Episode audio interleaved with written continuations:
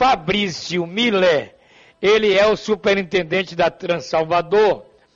E essa semana eu fiz várias críticas para esse setor. Por exemplo, eu perguntei ao prefeito por que, é que ele autorizou a volta da cobrança da Zona Azul, não esperou a pandemia passar. Fabrício Miller, bom dia. Bom dia, Varela. Bom dia, Noel. Prazer falar com vocês nessa segunda-feira. Qual é o papo?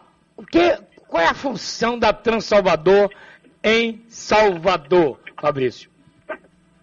A, a função da Transalvador é o órgão gestor de trânsito da cidade. É o órgão que faz cumprir o que estabelece a, a legislação é, de, do Código de Trânsito né? e atua na área, nas áreas de engenharia, fiscalização e educação para o trânsito. Por que estamos como um título de campeão de multa, Fabrício? O que é está vendo? Ô Varela, é, eu acho que isso, é, inclusive, é algo que tem que ser é, feito com muita cautela, porque a, as multas, Varela, elas são é, impostas a quem descumpre o Código de Trânsito. Tá? Salvador não é nem de perto a cidade que mais multa no Brasil.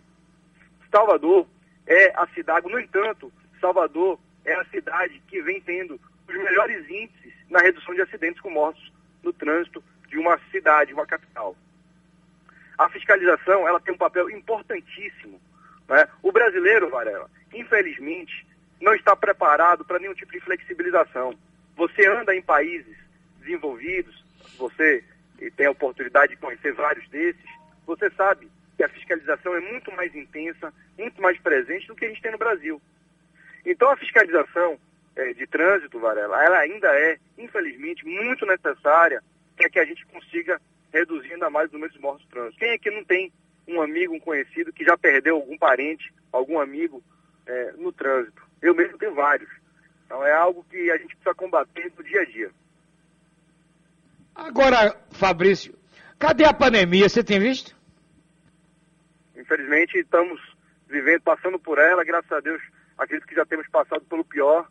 Salvador é, deu um exemplo aí ao Brasil é, no trabalho de achatamento da curva. Nós não tivemos nenhum tipo de problema com relação à, saturação da rede de saúde, mas o que a gente vê, infelizmente, é que as pessoas elas começam a é, flexibilizar aí as orientações de distanciamento social e a gente acaba vendo algumas cenas, né, infelizmente, que são, são verdadeiras e são presentes em todos os cantos.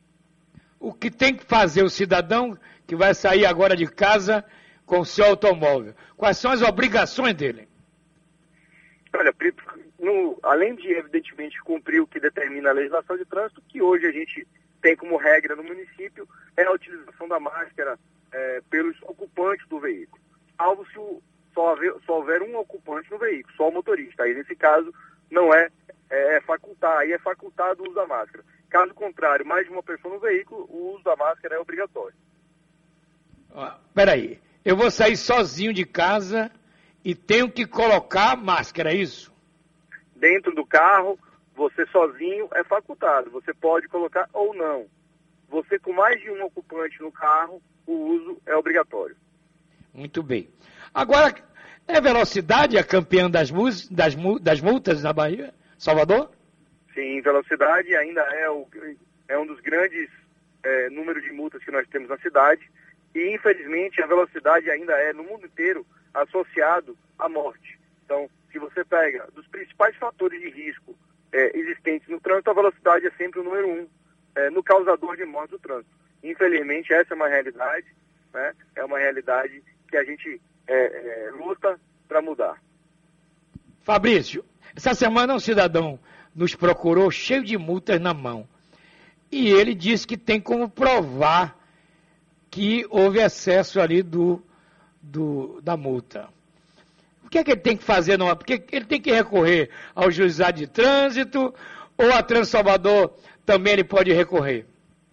Ele pode, ele tem todas as instâncias para recorrer, Varela. Ele tem aqui desde a comissão de defesa, que é a, a primeira fase, depois ele pode apelar e fazer o seu recurso para Jari, e ainda tem uma terceira instância, que é o Conselho Estadual de Trânsito, que ali é um colegiado é, aonde faz a análise e o julgamento das multas.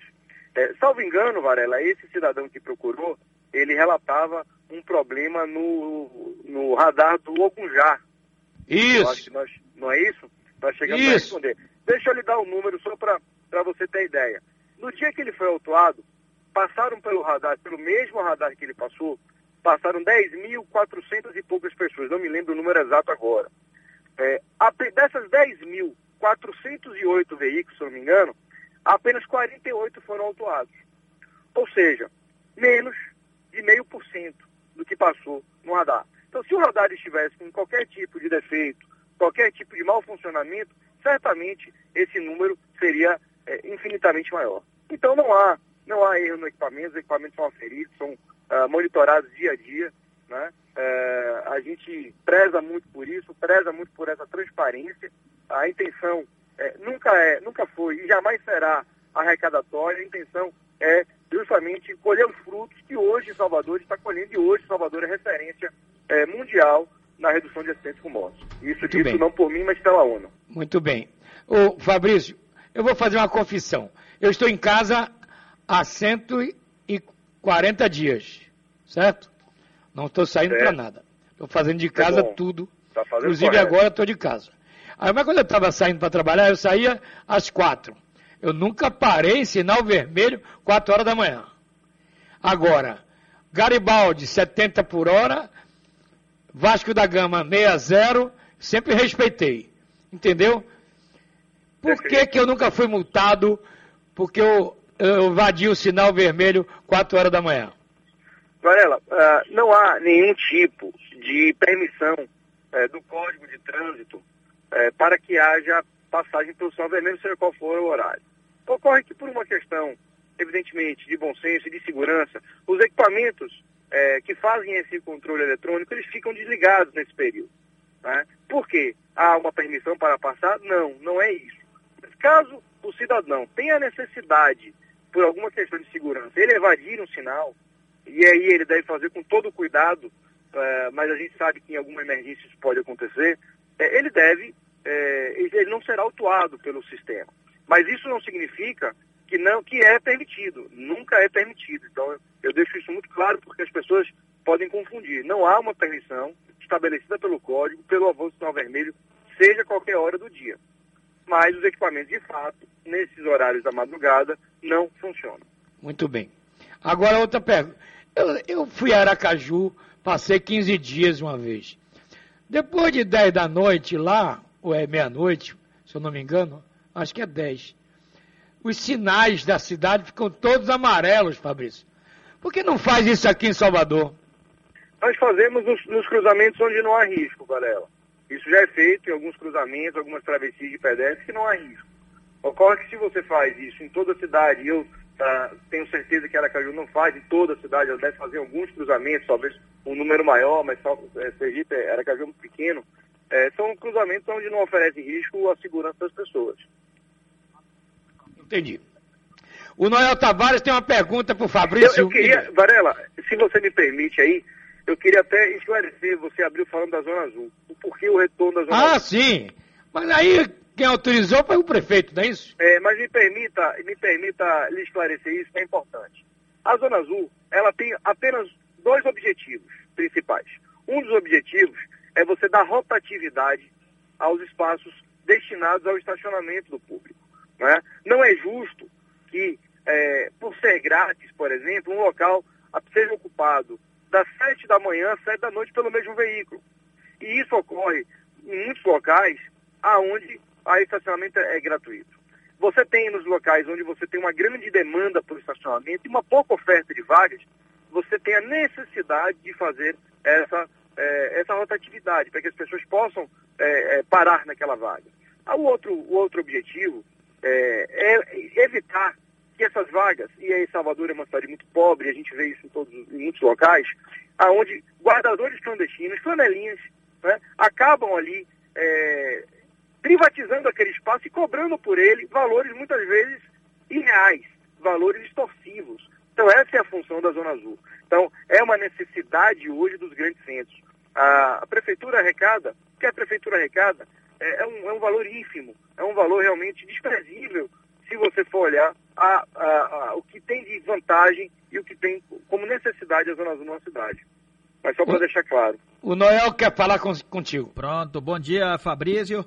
É, Fabrício, aqui tem muitas mensagens de ouvintes, mas eu estou destacando aqui três é, que são rápidas. Por exemplo, o Rogério diz que ele teve o carro roubado no dia 25 de maio, foi multado e não consegue registrar na Trans Salvador, ou seja, se defender. Um outro ouvinte pergunta: onde eu posso recorrer de multa? E um terceiro diz: olha. É, se eu sou motorista de aplicativo, se eu tiver com um passageiro e ele não estiver utilizando a máscara, eu posso ser multado? Bom, vamos lá. Primeiro que os prazos é, de defesas e recursos eles estão suspensos, uma vez que não está tendo presencialmente o atendimento. Então, as pessoas podem aguardar, quem quiser entrar com a defesa, ela pode aguardar e assim que reiniciar os atendimentos, os prazos serão restabelecidos e estão suspensos até por resolução federal. É, com relação ao Uber que, do passageiro, não, veja, é, existe uma obrigação na cidade, mas não existe uma multa estabelecida. Né? Uh, mas aí vai o conselho. Se o passageiro se recusar a usar a máscara, é, você, motorista, não deve levá-lo, deve pedir que ele saia, porque ele está ali infringindo uma determinação municipal e colocando em risco você que é motorista está ali fazendo, além de colocar em risco outros passageiros que possam, porventura, entrar no seu veículo posterior a ele. Fabrício, deixa eu só fechar aqui com mais uma. É possível, existe a possibilidade de transformar multa de estacionamento em advertência? É, as multas que podem ser convertidas em advertência, elas têm que ser médias ou uh, leves, e dentro de um período de 12 meses o infrator não pode ter tido multa uh, da mesma uh, natureza. Multa de estacionamento rotativo, ela já é grave, então já não, não é possível fazer essa conversão. Obrigado a você. Ok. Fabrício, as pessoas que porventura tiveram suas carteiras de habilitação vencidas pós-pandemia, o que tem que fazer? Existe um prazo, existe também uma resolução do, do Denatran, do CONTRAN, é, que suspende esse prazo de renovação. Claro que essa carteira ela tem que ser, ter, ter, ter vencido dentro do período de pandemia. Ela não pode ter vencido antes do período, né? Uh, e aí ele já não está coberto por essa resolução. Mas por enquanto, quem venceu dentro da pandemia pode permanecer dirigindo com seu veículo. A sem... pandemia aqui é a partir de março, é o fevereiro? É, a resolução que trata esse assunto, Varela, salvo engano, é entre 10 e 20 de março, não me lembro exatamente a data. Março. Isso. Meio de março. Fabrício, obrigado pela entrevista, obrigado pelo esclarecimento. Obrigado, Varela. Um abraço. um abraço a todos.